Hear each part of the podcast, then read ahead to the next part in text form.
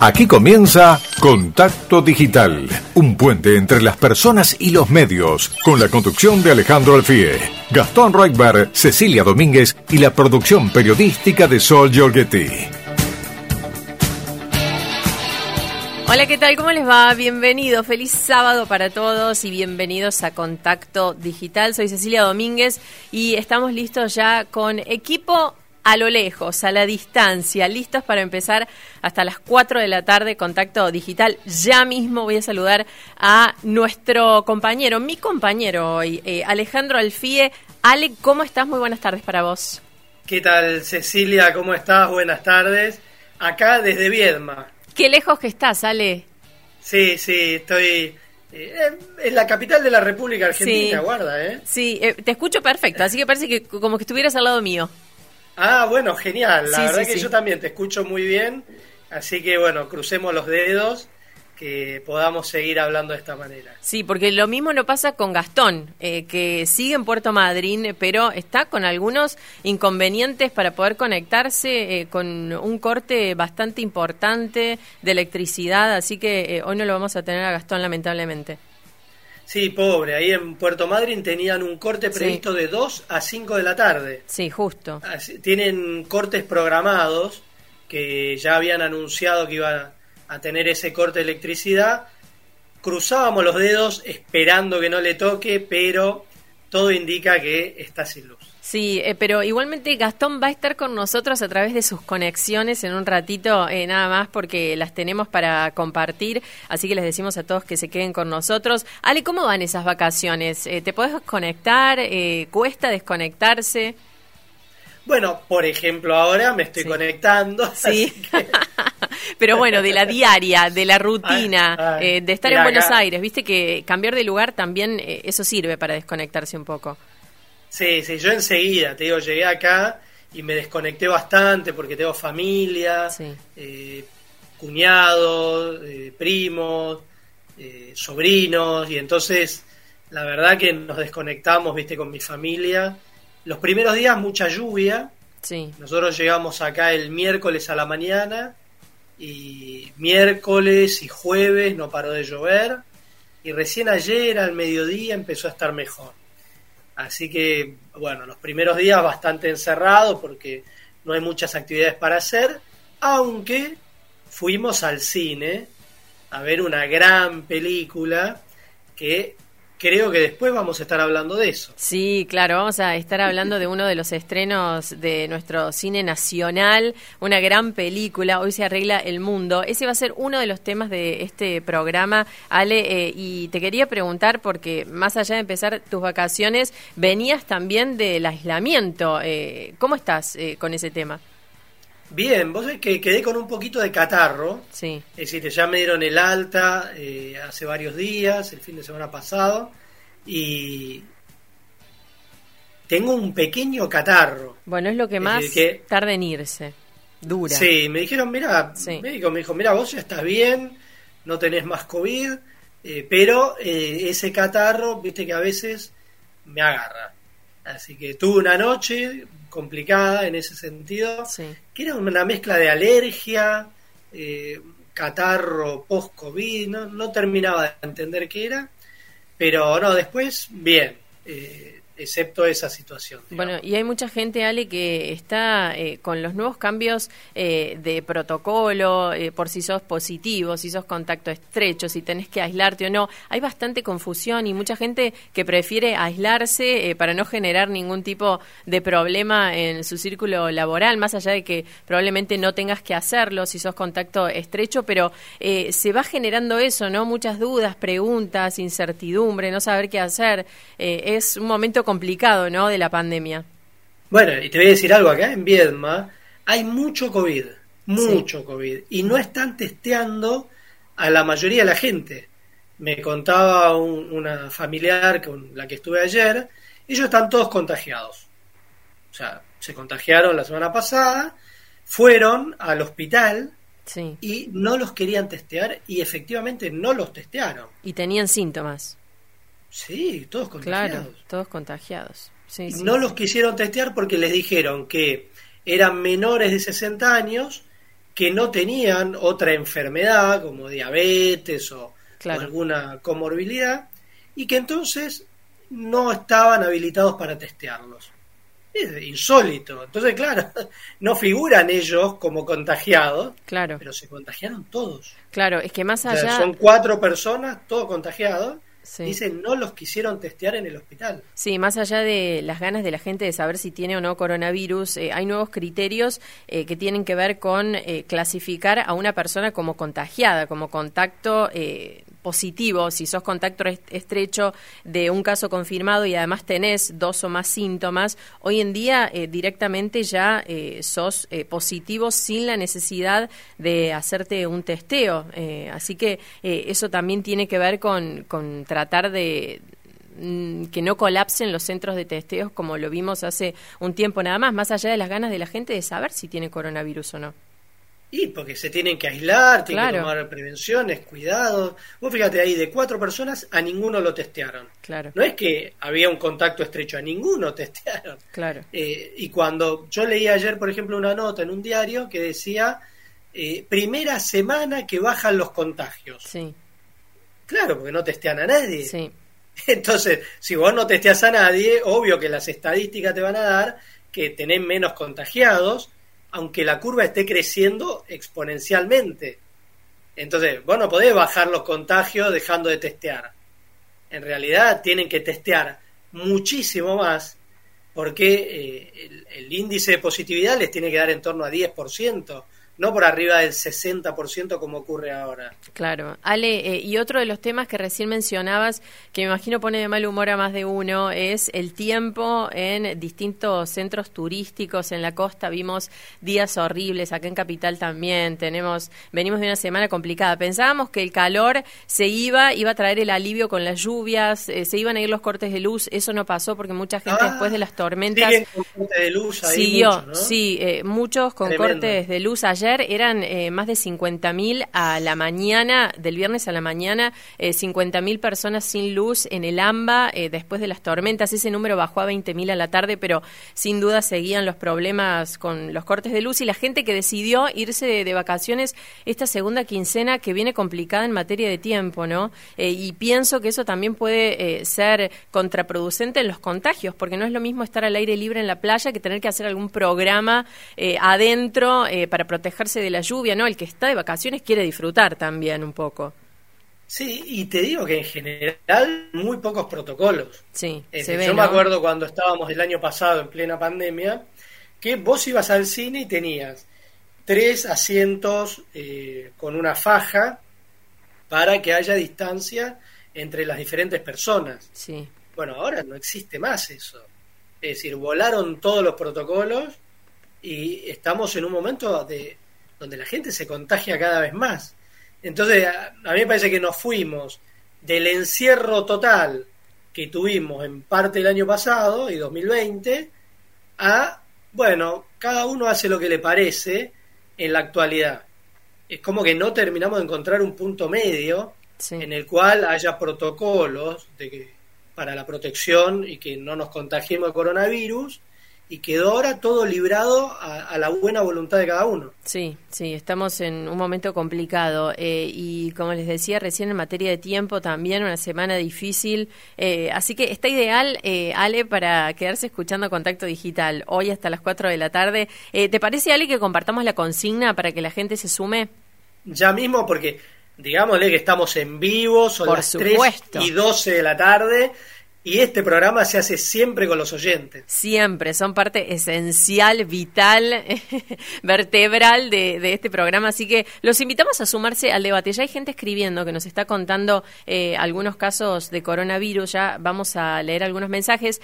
Pero la consigna para que vos que estás del otro lado opines eh, es la siguiente. ¿Qué te parece el proyecto oficialista para que vuelva el fútbol para todos? Esa es la pregunta que te hacemos a vos que estás del otro lado. Nos podés contactar a través de nuestras redes sociales. Estamos en Facebook, Contacto Digital, en Instagram también y en Twitter, arroba Contacto 630. Así nos buscás en WhatsApp, por supuesto, muchos mensajitos recibimos. Audios también al 11 50 26 8630 y te pregunto, Ale, a vos, ¿qué opinás del proyecto oficialista para que vuelva fútbol para todos? Bueno, vos sabés que yo cuando leí el proyecto del senador Oscar Parrilli, eh, me sorprendió mucho porque él plantea una vuelta a algo que ya existió entre 2009 y 2015, que fue muy polémica y que después tardó mucho hasta que las compañías volvieron a confiar, en este caso Disney y Turner, para poder transmitir los partidos eh, y que no sea el Estado el que pague esa transmisión.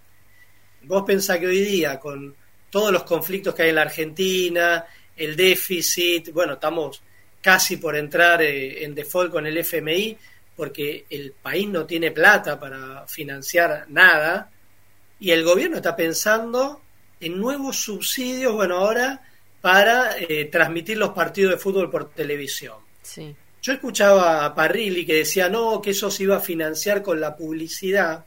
Y eso es lo mismo que dijeron en Fútbol para Todos, y fue mentira. Es decir, eso duró unos meses y a los pocos meses se eliminó la publicidad privada y solo se podía transmitir publicidad oficial, es decir, del gobierno nacional, ¿no?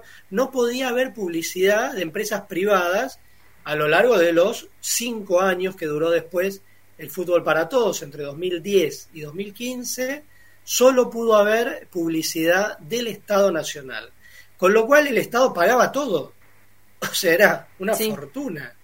Entonces, que nos digan ahora, no, esto se va a mantener con la publicidad privada, sabemos que es mentira. Entonces, que digan directamente, bueno, no, queremos crear un nuevo subsidio porque no sabemos en qué gastar la plata y queremos, bueno, regalarle los partidos para que vea la gente. Ahí me parecería un debate más sano, más sincero, pero no esto de que nos engañen otra vez diciendo no, porque en realidad va a ingresar plata por publicidad cuando sabemos que cuando ellos hicieron esto mismo, no quisieron que entre plata por publicidad porque lo usaban de una manera partidaria el fútbol para todos. Sí, no sé, vos que... Hay, mucho para, para opinar sobre este tema, eh, pero además vamos a estar haciendo algunas preguntas porque tenemos una entrevista. Eh, es un tema que da para mucho y ya eh, estamos recibiendo muchos mensajitos de la gente que está del otro lado, que nos está dejando audios. En un ratito vamos a hablar con la actual directora por la oposición del ENACOM y expresidenta del ENACOM, Silvana Giudici. Ese va a ser uno de los temas, Ale, que vamos a tener en el programa, pero por supuesto hay mucho más así que invitamos a todos a que se queden hasta las 4 de la tarde en Contacto Digital, ¿te parece? Perfecto, aquí nos quedamos al pie del cañón.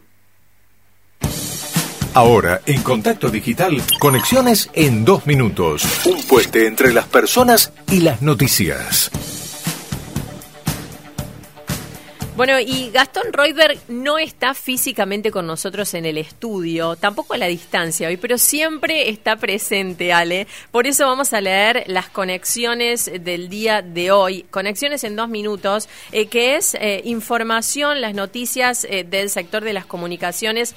Y vamos a empezar, Ale, con un tema que tiene que ver con las plataformas principalmente con Netflix. Las acciones de Netflix llegaban a caer al cierre de la semana un 25,2% después de la apertura del Nasdaq, borrando así más de 50 mil millones de dólares de capitalización bursátil de la plataforma de distribución de películas y series online en su peor sesión desde 2012. Esto había sido anticipado después de que la empresa informara ayer al cierre de Wall Street que esperaba sumar apenas dos millones y medio de nuevos suscriptores hasta marzo una fuerte desaceleración respecto de los 8.3 millones en el cuarto trimestre de 2021 y también en comparación con los 4 millones del primer trimestre del año pasado. En los últimos años hay que recordar que Netflix enfrenta la competencia de nuevos actores eh, del sector del streaming con el lanzamiento de las plataformas Disney Plus, HBO Max o Amazon Prime entre otras. Sale y qué difícil nosotros como eh, consumidores lo vemos porque no damos abasto con tantas plataformas, ya no sabemos qué hacer. Bueno, vos sabés que yo soy usuario de Netflix, usuario intensivo, también de Flow, y cuando me agarró el coronavirus me asocié a Star Plus. Sí. Eh, que tenía muchas de superhéroes, ¿viste? a mí me gusta mucho el Hombre Araña, Batman, todas estas y, me asocié a esta nueva plataforma, con lo cual imagino, claro, que al haber tanta competencia, algunos quizá eh, se borren de Netflix o no tenga el crecimiento que ellos estaban esperando. Sí, sí, pocos usuarios, pocos nuevos suscriptores en comparación con, con los anteriores. Así que, eh, bueno, eh, esa primera conexión tiene que ver con Netflix. La segunda, Ale, otro tema que eh, fue furor esta semana ya, la anterior también lo había sido, la novela Djokovic, que suma nuevos capítulos. Recientemente expulsado de Australia después de un conflicto diplomático por no estar vacunado contra el coronavirus, por lo que no pudo jugar el abierto de tenis de Australia, se conoció que Novak Djokovic es cofundador y accionista mayoritario junto con su esposa de una empresa biotecnológica dinamarquesa, Quant BioRes, así se llama que emplea en la actualidad a una veintena de personas en Dinamarca, Eslovenia, Australia y Gran Bretaña, que trabaja en un tratamiento contra el COVID-19, según confirmó el director de la compañía. Su deportación de Australia no es un tema cerrado para eh, Djokovic, que estaría analizando, Ale, denunciar al gobierno por malos tratos, y además reclamaría unos 3 millones de dólares. Eh, este es uno de los nuevos capítulos de la novela de Novak eh, Djokovic eh, que no termina. No, no, y realmente a nosotros nos sorprendió a todo el mundo porque él fue a Australia a jugar el Gran Premio, no lo dejaron entrar, terminó expulsado y bueno, lo que vos contás, ¿no? Que ahora le quiere hacer juicio al gobierno australiano y pedirle 3 millones de dólares realmente insólito y bueno, son de estas novedades que nos trae la pandemia. Sí, insólito y además también declaraciones de eh, otros tenistas, como por ejemplo Rafael Nadal, eh, que eh, no se calla nada, que dice lo que piensa con respecto a Djokovic y, que también habla de la desinformación de la que somos víctimas muchos y de cómo él, por ejemplo, Rafa Nadal sigue a los expertos, ¿no? Porque se generó mucho con respecto al movimiento antivacunas por la la decisión de Djokovic de no vacunarse en el medio de, toda esta polémica, Ale. Sí, realmente a mí me parece como algo insólito, ¿no? Que hoy día haya gente que no se quiera vacunar y, se exponga a sí mismo y al resto a lo que es una enfermedad tan grave como puede llegar a ser el coronavirus. Me parece que aquellos deportistas de élite que son ejemplo, modelos para otras personas, eh, deberían pensar un poco más cuál es la imagen que le están dando al resto, porque hoy día vacunarse salva vidas. Entonces me parece que en ese sentido, Djokovic, victimizarse de esa manera y encima ahora querer hacerle juicio a un gobierno que no lo deja entrar por no estar vacunado, no sé, yo respeto la libertad individual de cada uno, pero entiendo a la vez que eh, vacunarse hoy salva vidas. Entonces, eh, cuando uno está en una pandemia, la prioridad es eso. Y si él quiere no vacunarse, bueno, se queda en su casa, no molesta a nadie. Pero ir a otros países y hacer alarde de esta situación, me parece que no, no está bueno eso que está haciendo Dios Ale, vamos con eh, la última conexión del día. El vicejefe de Gabinete de la Nación, Jorge Neme, dijo esta semana que las telecomunicaciones se tienen que dejudicializar en referencia a las medidas cautelares que obtuvieron las grandes compañías contra el DNU 690 del 2020 para abrir paso a la licitación de espectro de la quinta generación de tecnologías de telefonía móvil 5G. El funcionario eh, con autoridades del ENACOM y ARSAT vienen reuniéndose con las empresas para tratar de destrabar la situación que se generó a raíz del decreto de necesidad y urgencia que declaró servicio público a las telecomunicaciones y estableció que el precio de los servicios iba a ser fijado por el Estado. Varias de las grandes compañías del sector recurrieron a la justicia para poder definir sus valores y están al margen del decreto, Ale. Bueno, a mí lo que me parece interesante es que finalmente el gobierno se siente a conversar con las empresas, porque si no, íbamos a terminar acá como pasa con la electricidad, ¿viste? Que hay 50% de inflación, el gobierno decide aumentar un 10% y después estamos todos sin luz. Acá esto mismo iba a pasar con Internet, la telefonía celular. ¿Por qué? Porque el gobierno sacó un DNU que dijo, bueno, ahora congelamos las tarifas y aumentan solo lo que yo digo. Eh, y claro, les aumentaba un 10%, que es algo insostenible con un 50% de inflación. Entonces me parece bien que, en primer lugar, la justicia le dio la razón a las empresas que fueron contra ese DNU y que finalmente el gobierno entienda que es inaplicable y que empiece a negociar para que las inversiones que tienen que hacer las empresas privadas no las demoren como efecto de este DNU que congeló los precios. Bueno, hasta ahí, Ale, eh, las conexiones en dos minutos. Le mandamos un beso enorme a Gastón Reutberg. Hay muchos mensajitos que están respondiendo a nuestra consigna. ¿Qué opinas del proyecto oficialista para que vuelva el fútbol para todos? Eh, podés comunicarte a través de Facebook y, también de Instagram, por supuesto. Contacto digital, así nos buscás. En Twitter, arroba contacto 630. ¿Y querés que lea algunos mensajitos, Ale? Porque siempre la prioridad son los oyentes. Jorge de Luis Guillón. Jorge de Luis Guillón eh, nos está escuchando eh, y dice, me gustaría que eh, los políticos se ocuparan de abrir fábricas y dar trabajo a la gente en vez de mirar fútbol gratis. Por Dios, qué país. Y nos manda un fuerte abrazo. Otro mensaje de Miguel de La Plata. Eh, dice que es la primera vez que escucha el programa. Muy bueno. No es fútbol para todos es curro para todos, dice Miguel. Eh, otro mensaje, fútbol para todos gratis. Eso también forma parte de la deuda con el FMI. Eh, eso eh, también nos llegó, no nos dejó el nombre. Último mensajito que leemos por ahora, Nicolás de Caballito. El fútbol es seguir haciendo caso omiso a lo decidido por el pueblo en las últimas elecciones. Una forma de amortiguar para sus militantes la debacle económica que se viene. Vamos a terminar pagando juicios a los canales de deporte, eso dicen los oyentes, ¿sale? Bueno, interesante porque abrimos el juego, sabemos que mucha gente, bueno, yo soy fanático de fútbol y, Argentina tiene una tradición futbolera muy grande, con lo cual está buenísimo escuchar qué es lo que opinan ante un proyecto del gobierno como es este de volver al fútbol para todos. Ale, eh, vamos a seguir hasta las 4, por supuesto, esto recién empieza, así que los invitamos a todos a que se queden ahí en contacto digital haciéndonos compañía. Contacto digital hasta las 16 en Radio Rivadavia, AM630.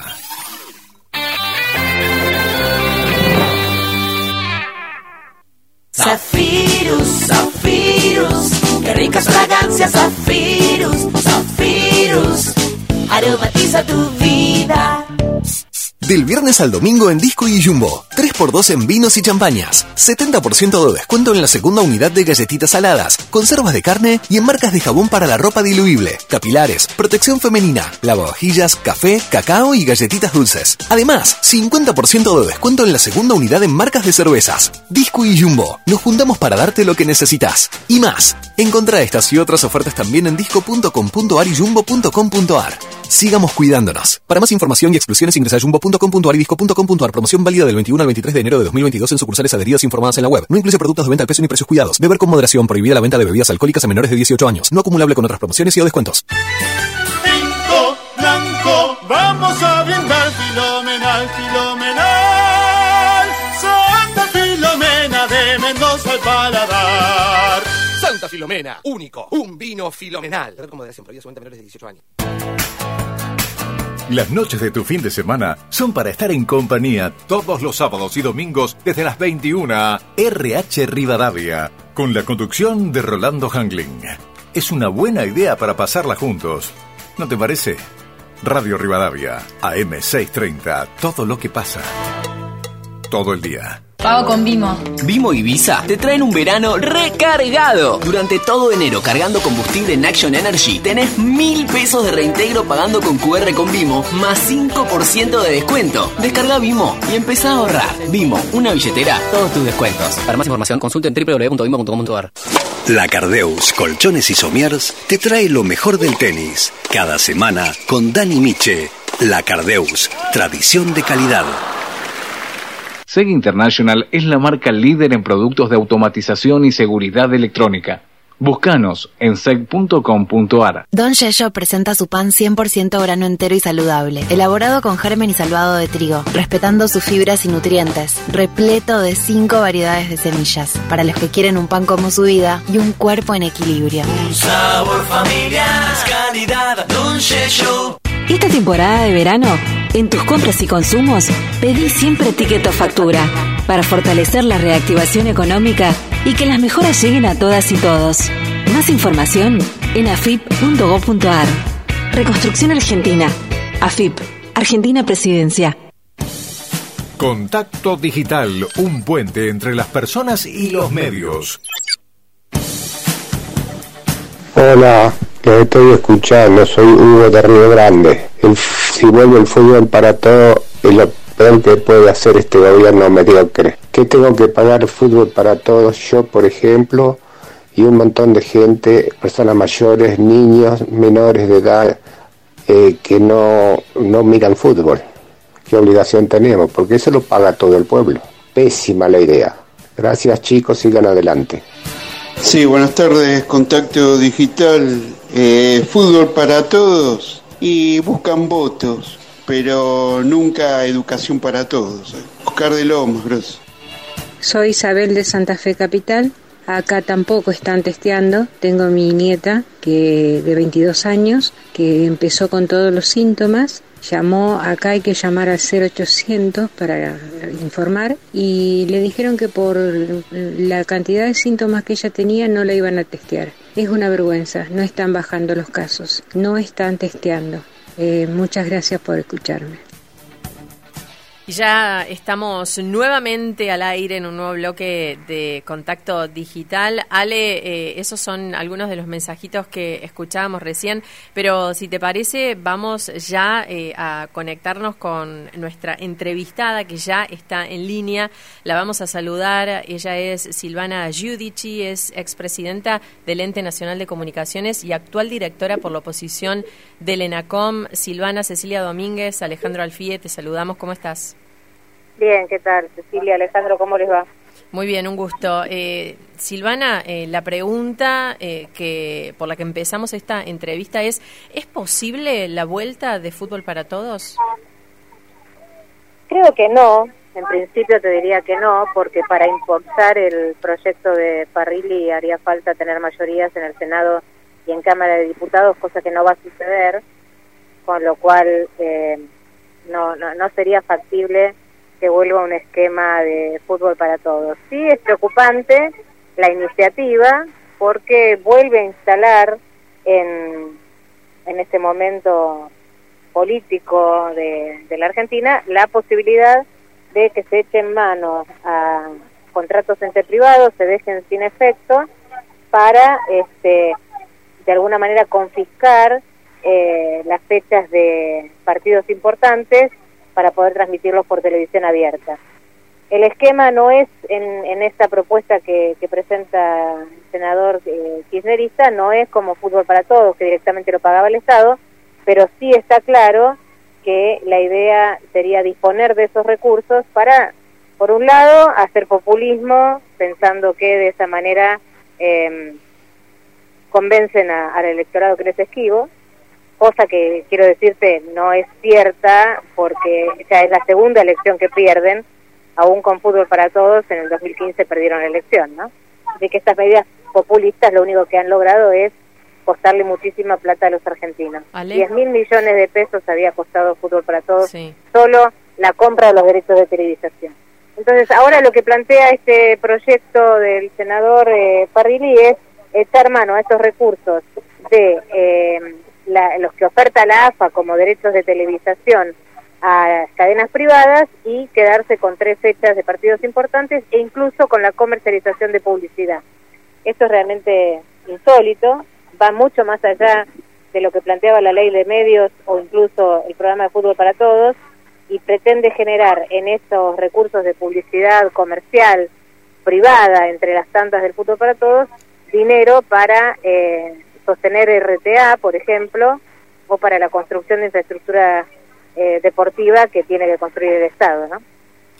Ahora, y te hago una consulta, Silvana, porque en esa misma sintonía, la Secretaría de Comercio Interior estableció que para aprobar la fusión entre Fox y Disney, también tenían que liberar dos partidos por fecha en TV abierta, de los cuales uno tendría que ser el de River o Boca. Ahora, ¿qué, qué hay detrás de ambas iniciativas que se dieron esta misma semana donde el gobierno eh, quiere liberar partidos de fútbol para que se vean en TV abierta, de alguna manera rompiendo el contrato que tiene hoy día la AFA con eh, Disney y TNT. Bueno, es eh, realmente es increíble el dictamen de la CNDC. Eh, em, a ver, en todo el mundo, luego de la fusión de Disney y Fox, los países implementaron remedios eh, a la concentración por ejemplo, Brasil, México, Chile, eh, la Unión Europea o Estados Unidos. ¿Cuáles son esas medidas antimonopólicas de remedio para esa fusión? Bueno, en muchos casos desprenderse de las señales, por ejemplo, eh, en Chile desprenderse de Fox Sports o en Estados Unidos desprenderse de 22 señales eh, deportivas. Pero ¿cómo es ese, esa medida? Siempre es dentro de la libertad de la empresa para poner en venta sus activos y elegir el comprador. Acá la CNDC no va por ese camino, eh, rechaza la fusión, rechaza una propuesta de comprador que había eh, presentado una de las actoras y además ahora les dice, bueno, no, eh, el remedio es quedarnos con un partido. Esto es realmente insólito porque el contenido eh, eh, forma parte de una producción, de un expertise, de, digamos, un valor agregado que cada señal le puede poner a la transmisión de los partidos, que es inherente a, a la empresa. No, no se puede eh, el Estado decir, bueno, yo me quedo con los partidos y además eh, todo lo que el valor agregado que la empresa le puso a ese contenido. Por eso te digo, es muy extraña la el dictamen, va en consonancia con esto de eh, que propone Parrilli de quedarse con los partidos de River y Boca como una manera de instaurar otra vez el populismo, de que la gente le agradezca al gobierno poder ver eh, determinados partidos, pero no tiene en cuenta un montón de otras cuestiones, como por ejemplo que esos derechos de televisación son de la AFA, por lo tanto son de los clubes, y si se les quita ese recurso que han vendido a estas cadenas, también los que van a perder son eh, los clubes que eh, protagonizan el fútbol, ¿no? Entonces toda esta iniciativa yo la leo con un, eh, digamos, con una lupa política, evidentemente, y lo que intentan, como lo ha dicho el, propio senador dijo, bueno, esto no es como lo de fútbol para todos, porque lo de fútbol para todos tuvo problemas, vaya si tuvo problemas, ¿no? Vos recordás que hubo eh, cuatro jefes de gabinete imputados, este, con procesos judiciales por lo de fútbol para todos. Eh, entonces, bueno, toman esta cuestión novedosa de tomar a los partidos de River y Boca, mucho más allá de lo que decía la ley de medios, ya no los consideran eventos de interés relevante, sino eventos fundamentales como si un partido podría ser algo fundamental, ¿no? La educación, los hospitales, eso parece que no.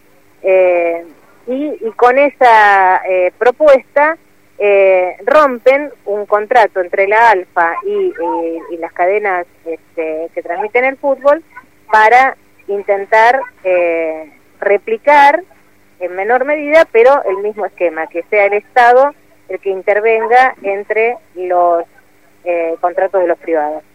Sí, yo me acuerdo, Silvana, cuando fue el tema de fútbol para todos, que los partidos de Boca y River se transmitían en la TV pública en un horario que ellos fijaban que era antes y después de 678 como un anabólico para que más gente viera 678, que era un programa que se dedicaba a destrozar a los dirigentes políticos de la oposición y hostigar a periodistas que eran críticos del gobierno kirchnerista. O sea, se usaba partidariamente la transmisión de esos partidos no solo eso, recordar que eh, en, la propia transmisión de los partidos había avances de 678, los locutores de los partidos hablaban de la expresidenta e incluso muchas veces se manipulaba hasta la transmisión del horario deportivo para competir con un programa de investigación como el de Nanata.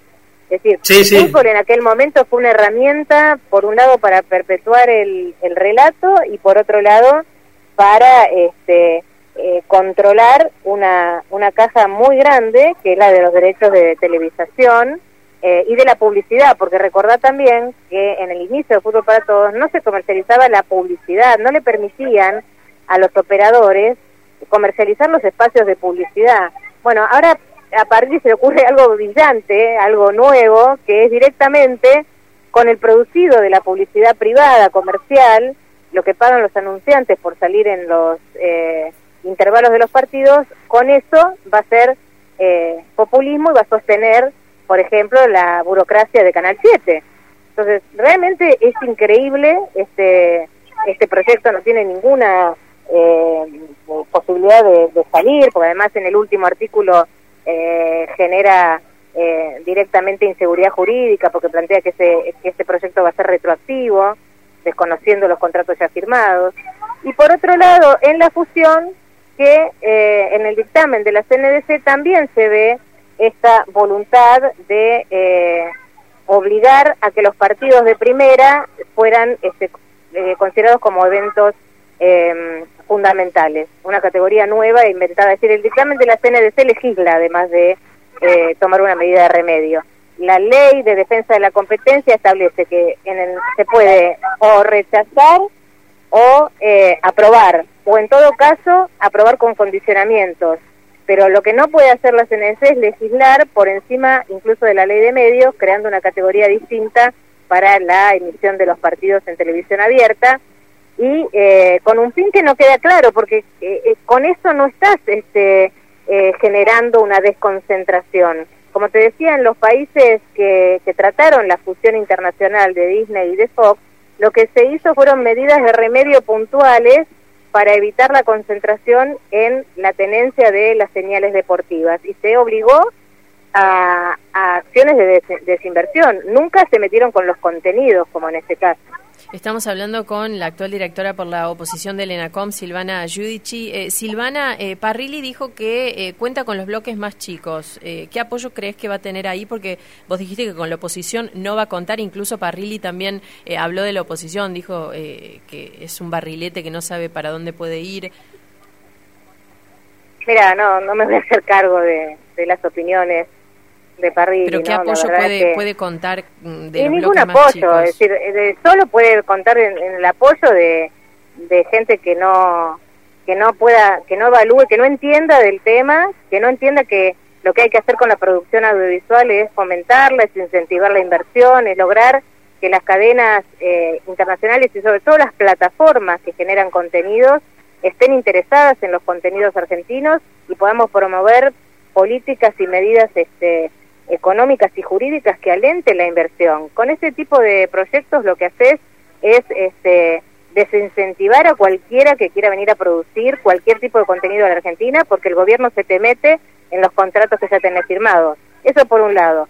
Y por otro lado, eh, no creo que nadie, ningún partido político, le dé una herramienta de estas al kirchnerismo que son claramente para el populismo y para replicar un mensaje político. Por otro lado, como te dije al principio, en el 2015, después de habernos hecho gastar 10 mil millones de pesos a todos los argentinos, perdieron la elección. Si, si quieren el fútbol para una herramienta de función del relato, no les va bien. Ya quedó comprobado que no ese es el camino eh, y, que además este, fue irregular y que tuvo un montón de, de dificultades, incluso para los clubes, porque los clubes en su momento, cuando se relacionaron con Fútbol para Todos, era porque pensaban que les iba a ingresar este dinero genuino y que con eso iban a poder solventar las deudas. Bueno, los clubes siguen quebrados en muchos casos y con graves problemas económicos, con lo cual quitarles la posibilidad de eh, comercializar los derechos de televisación para que estos sean gratis es afectar directamente a los clubes.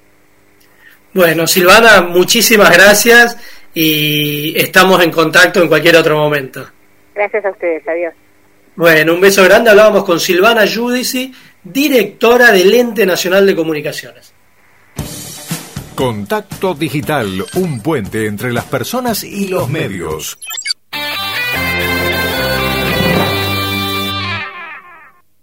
Sentir. Disfrutar. Sonreír. Descansar. Naturalmente Jujuy. Jujuy, energía viva. Gobierno de Jujuy. Furor por Arjona en Argentina. 5, 6 y 7 de agosto en el Movistar Arena. Por entradas agotadas, nueva función. 18 de agosto. Adquirí tus entradas en www.movistararena.com.ar. Ricardo Arjona presenta Blanco y Negro Tour. Produce Phoenix Entertainment Group.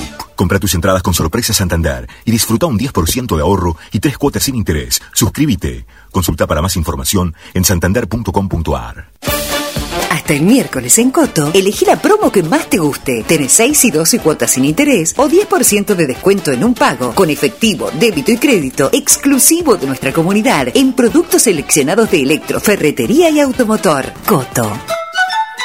Aplican exclusiones. Mecánica de los descuentos en www.coto.com.ar. No dejemos de cuidarnos. Usemos siempre tapaboca. Mantengamos distancia. Elijamos espacios abiertos. Ventilemos lugares cerrados. Para más información, entra a buenosaires.gov.ar barra coronavirus. Cuidarte es cuidarnos. Buenos Aires Ciudad.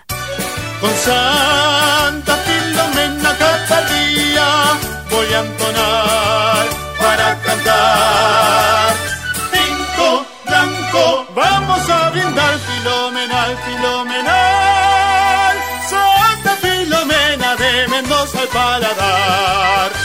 Filomena, único, un vino filomenal. Como de a menores de 18 años. Su apellido está marcado a fuego por el crimen de José Luis Cabezas, el fotógrafo de noticias asesinado en Pinamar cuando cubría la temporada en el 97. En noticias de esta semana, los llamarán 25 años después. ¿Cómo viven entre Uruguay, Argentina y Estados Unidos los herederos del clan? La ruta de su fortuna, nuevos negocios, hermetismo social y la relación con Héctor Colelia, el socio que se hizo cargo del emporio económico. Además, espionaje pro, Vidal y Larreta contra Macri, el PAMI de Luana Volnovich y las lagunas artificiales, nueva moda de los barrios top.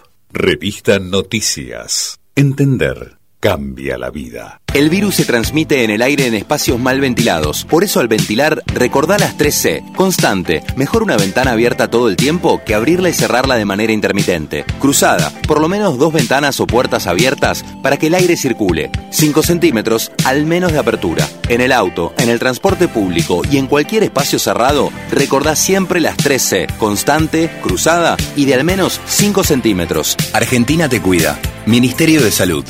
Argentina Presidencia. Contacto digital hasta las 16 en Radio Rivadavia AM630. Soy de nuevo Isabel de Santa Fe. Y con respecto a que van a, a implementar de nuevo fútbol para todos, es una vergüenza. Primero se ahorraron en vacunas, sobre todo con Pfizer, que teníamos más de 6.000 eh, personas que habían prestado su cuerpo para, eh, para este, el ensayo. Ahora eh, no hay testeos, no hacen testeos para ahorrar, pero sí fútbol para, fútbol para todos. Una vergüenza, estoy indignada. Buenas tardes. Considero que al sistema le conviene tener miles y miles de personas embotadas mirando una pantalla para así poder hacer lo que quiere con ellos. Soy Liwen, Fisque Menuco Río Negro. Hola, José Luis de la Plata para Contacto Digital. ¿No se dan cuenta, amigos y oyentes, que esto de fútbol para todos es otro curro más, no solo para traer votos, que no es poco, que no es poco para los ignorantes, claro, porque no saben que después lo van a pagar con el azúcar, el 21% del arroz, la yerba, sino que además le abre oportunidades para hacer otra caja, otra caja. Que sigan muy bien. Soy nuevamente José Luis de la Plata. Hola para el programa. Bueno, fútbol para todo es volver a lo de siempre. Dijeron que volvían para ser mejores. Sí, mejores en lo que ellos saben hacer, la corrupción y el abuso de poder. Volver otra vez a la prohibición de exportar, que es irracional. La, y avanzaron sobre la propiedad, eh, avalando tomas de propiedades. En el sur están dejando que los violentos este, estén eh, desarmando, quemando, saqueando propiedades públicas y privadas. No, realmente esto es inadmisible y la oposición es una vergüenza que no reacciona. Gracias, María Victoria de la Plata. Muchas gracias a todos los oyentes que se están comunicando con nosotros. Les mandamos saludos a eh, muchos que nos escribieron, André y Marcelo desde la ruta 151 que están viajando desde Catriel a Neuquén, José de Tucumán, Tina Marino de Barracas, María de Luzuriaga, muchos mensajes, así que a todos muchísimas gracias. Pero ahora nos vamos a meter de lleno en el segundo tema de este programa. Te dijimos, eh, a vos que estás del otro lado, que íbamos a hablar de un estreno eh, de hace algunos días, Hoy se arregla el mundo Vamos a hablar con el director de esta linda historia, director, guionista, productor de cine, que estrenó en estos días Hoy se arregla el mundo, con Leonardo Esbaraglia, Benjamín Otero, la participación también de Natalia Oreiro, entre otros grandes actores. Lo vamos a saludar a Ariel Winograd. Ariel, ¿cómo estás? Cecilia y Alejandro, te saludamos. Hola, ¿qué tal? Muy buenas tardes. Un placer hablar con vos, Ariel. Eh, queremos saber, sin spoilear, por supuesto, nada de nada, porque mucha gente seguramente después de esta entrevista eh, va a sacar su entrada al cine. ¿De qué se trata Hoy se arregla el mundo? Hoy se arregla el mundo es, es la historia de la búsqueda de, de un padre que tiene que aprender a ser padre. Es una, una película muy, muy emotiva eh, con, con, mucha comedia, eh, pero principalmente es eso, es, es, un viaje que tiene que hacer eh, el personaje de Leo Maraglia, que hace de un productor de, de reality shows, estos que son los que inventan conflictos comunes entre vecinos que se pelean por pavadas y en su vida le surge un conflicto mucho mayor que es que se entera que lo que el que creía que era su hijo no es su hijo. Entonces a partir de ahí lo ayuda a, buscar a su, a su padre biológico. Ariel, y te hago una pregunta, porque yo la fui a ver el jueves a la noche, yo estoy acá en Viedma y fui acá al cine a verla y la verdad que me encantó realmente. Y para los que somos padres es como una lectura muy interesante que vos haces sobre la relación entre el papá y su hijo, una relación que también planteás en dos de tus películas, en Sin Hijos y Mamá se fue de viaje, que también las vi y me encantaron.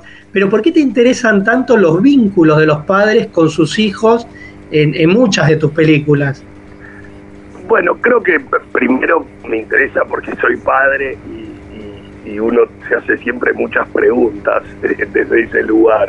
Eh, en, qué, en qué momento uno se convierte en padre o, o qué ser el padre de, un hijo o, simplemente ser como un padre para otra persona desde el lugar de, de la formación, del acompañamiento. Y hay algo en este tipo de, historias ligado con la paternidad para mí que, que, ser padre es como aprender algo de adulto, según eh, digamos como que de chicos siempre aprendemos cosas y por ahí en un momento después de estudiar dejamos de aprender eh, diariamente con la paternidad, en, lo personal a mí me pasa que uno está todo el día aprendiendo y descubriendo siempre algo nuevo. Y, bueno, es un tema que, que, realmente me interesa y creo que tiene mucha tela para con, o sea, para ponerlo, para contar historias. Por eso un poquitito eh, surgió también la idea de esta película que tal como decís, eh, con Sin Hijos y con Mamá se fue de viaje, esta película también habla de, la paternidad encarando encarándola de otra manera que eso también fue lo que lo que lo, que más me divirtió y me, entretuvo como cuando un guion cuando una historia uno la lee y se empieza a hacer preguntas eh, son los proyectos que a mí son los, los que, que son los que me gusta involucrarme eh, Ariel, eh, vi muchas de tus películas, Mamá se fue de viaje, me hizo reír muchísimo, El robo, el robo del siglo, fabulosa, eh, con además elencos increíbles, trabajás con muchísimos grandes actores de nuestro país, pero esta película, Hoy se arregla el mundo, fue distinta para hacer, porque montaron la película por Zoom, la terminaron de rodar antes de la cuarentena de 2020 y después la editaron por Zoom. Sí, bueno, a ver, digamos, como, como todos los hábitos y formas se modificaron a partir de, la pandemia, uno tuvo que, digamos, también un poquito como a nivel paternidad, todo el día hay que reinventarse y encontrar las formas de poder seguir haciendo eh, lo que uno ama. Y en este caso, como tal como decís, cuando terminamos el rodaje, por suerte terminamos el rodaje. Justito.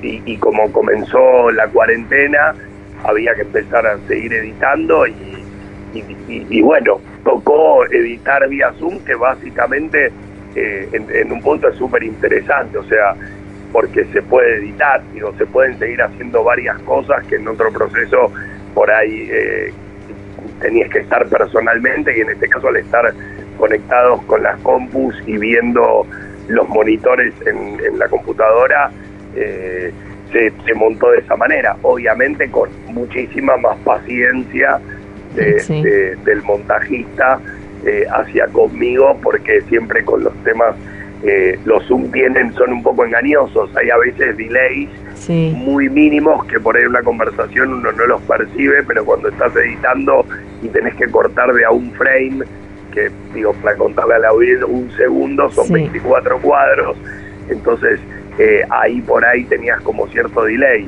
pero se pudo, así que sí, fue, fue, fue duro, pero se pudo. Y te hago una consulta, porque eh, vos también empezaste a dirigir en los últimos años en México, que nosotros la verdad que todavía no conocemos esa producción, pero ¿qué implica para vos estar ya dirigiendo en México también? Eh, bueno, una, una de las películas eh, está, en Amazon Prime, se llama Todos Caen, así que si la quieren ver, los, los invito. Eh, siempre, a, ver, la experiencia de poder eh, ejercer tu, tu, profesión, sea la profesión que sea, creo, en, en, en, otro, en otro país, cuando siempre principalmente estás trabajando con equipos humanos, hay, hay algo muy enriquecedor y de muchísimo aprendizaje eh, y también de unión y de darte cuenta que los que amamos hacer comedia es como que estamos medio conectados en todo el mundo. Eh, no hay tanta gente que le gusta dirigir comedia como uno se imagina eh, y, la verdad que la experiencia es esa, como que digamos, obviamente es muy lindo filmar, pero, pero, pero principalmente es conocer eh, diferentes culturas y que vos puedas aprender de ellos y que ellos puedan por ahí aprender algo algo de vos. Pero entonces hay, hay un enriquecimiento em, emocional de, la experiencia de, trabajar con, otras personas con otras con otras culturas desde ese lugar. Después te das cuenta que eh, es todo igual y que los mismos problemas a la hora de narrar son iguales en todo el mundo y que a veces eh, la construcción del humor eh, también es muy parecida y que lo que a uno le causa gracia también le puede causar gracia a otro, entonces eh, es interesante. Ariel, recién eh, mencionábamos algunas de tus películas que fueron verdaderamente un éxito de taquilla y te quiero preguntar eh, cuál crees que es la limitación que le pone el éxito o las ganas de tener éxito a la creatividad. En ese proceso creativo, ¿cuánto te importa o cuánto incide eh, esas ganas de que la película mm, sea taquillera? Bueno, mira, por ejemplo, es muy difícil que uno cuando está en el proceso de, de, trabajo de escritura o de producción, inclusive de rodaje, pensar eso. Uno piensa siempre, yo voy a hacer la mejor película posible, voy a trabajar con la gente que, sea más talentosa posible eh, y, voy a tratar de tener todos los elementos para hacerlo mejor. Eh, después pueden pasar miles de, factores que, modifiquen y que, y que no y que no dependen de uno. Para darte un ejemplo muy claro, eh, ahora nosotros estrenamos esta película y entendiendo que el cine cambió, los números de taquilla no son los mismos de antes. Entonces ya sabes que, que no van a ser los mismos números. Entonces no lo estás pensando como si es un éxito no a partir de la taquilla en, este caso principalmente por, por porque el cine a partir de, la pandemia eh, se perjudicó muchísimo, pero digo, se perjudicó, no sé si es la palabra, se modificaron los hábitos. A mí me está pasando muchísimo, por ejemplo, con esta película, que me escribe un montón de gente que me dice, es la primera vez que estoy yendo al cine después de un año y medio a ver una película. Entonces, ahí te das cuenta que el, el, hábito de consumo se modificó. Yo ya lo, lo, sabía y, digo, uno, uno lo tiene en cuenta siempre. Pero que exista la posibilidad de, de, que esté la película ya estrenada hoy, ya, ya lo ves como un éxito. ¿Entendés? Como que se modificó eh, un poco un poco ese parámetro eh, con respecto a ver los números de otra manera y no como antes. Y Ariel, te hago una última pregunta, porque ya estamos terminando el programa, pero me gustaría que nos cuentes, bueno, ahora estás estrenando eh, Hoy se arregla el mundo y, y, recomendamos a los oyentes que vayan a verla al cine porque es una película espectacular, es muy buena. Pero te quería preguntar también, ¿qué otro proyecto estás trabajando? Más allá, obviamente, bueno, ahora de apoyar la película en todo lo que es el estreno. Sí, y, y, también para redondear eso, hoy es un día espectacular para ir al cine y el que hace mucho no iba, que se anime a ir, que el cine es un lugar seguro eh, y, que realmente creo que la va a pasar muy bien y que se va a emocionar. Eh, eso por un lado. Y por el otro estoy, en, en, marzo empiezo el rodaje de, una película nueva para una plataforma que, que todavía no viste que las comunicaciones con la plataforma sean como todas al mismo tiempo, entonces mucho no puedo decir, pero que en marzo sí, a filmar. Y estoy ahora en febrero estrenando una serie que, que filmé para México, para, para HBO Max. Eh, así que estamos ahí terminando una cosa y empezando otra, por suerte. Bueno, de, la verdad, felicitaciones. Yo tengo que reconocer que soy fanático de tus películas vi todas, excepto, como te decía, la mexicana, que la voy a buscar en Amazon, y los cortometrajes de la primera época, que esos no los pude ver, pero realmente es un placer ver, ver tus películas. Bueno, muchísimas gracias, ¿eh? de verdad. Bueno, te mandamos un abrazo grande desde aquí. Muchas gracias. para todos, ¿eh? gracias. Bueno, y hablábamos entonces con Ariel Winograd, director de cine. Tengo, te digo, ya eh, me voy a sacar las entradas para el cine. Para hoy o mañana, porque como dijo Ariel, es fin de ideal para ir al cine. Sí, sí, sí, te digo, la vas a pasar muy bien y además te va a dejar pensando. Ay, me gusta, me gusta. Y además con Leo Esbaraglia, que es eh, uno de los mejores actores que tenemos. Sí, un genio. Y te digo, no sé cómo habrá hecho para tenerlo en la película, porque Leo Esbaraglia es un actor que elige muchísimo en qué películas actuar. Y el hecho de que haya elegido esta película, Hoy se arregla el mundo, es realmente pues un peliculón. Sí, eh, así que todos invitados a verla. ¿Y quién te dice que en algún momento hablamos con Luis Baraglia?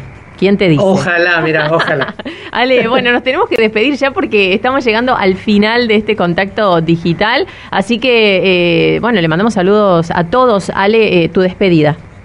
Bueno, un beso grande, preparándonos ya para dentro de dos semanas, que va a ser el primer programa de dos horas Así que son los últimos programas que nos queda muy corto el tiempo, porque tenemos una hora nada más, pero ya preparando lo que va a venir dentro de dos semanas. Sí, muy bien. Así, que... les mando un beso muy grande a todos los oyentes, bueno, a Gastón, eh, Gastón Reutberg, que no se pudo comunicar hoy, que está con corte de luz, pero que ya el sábado que viene lo vamos a tener en el programa. Por supuesto que sí, gracias Ale, esperamos eh, vernos pronto, nosotros físicamente en el estudio, porque los extraño.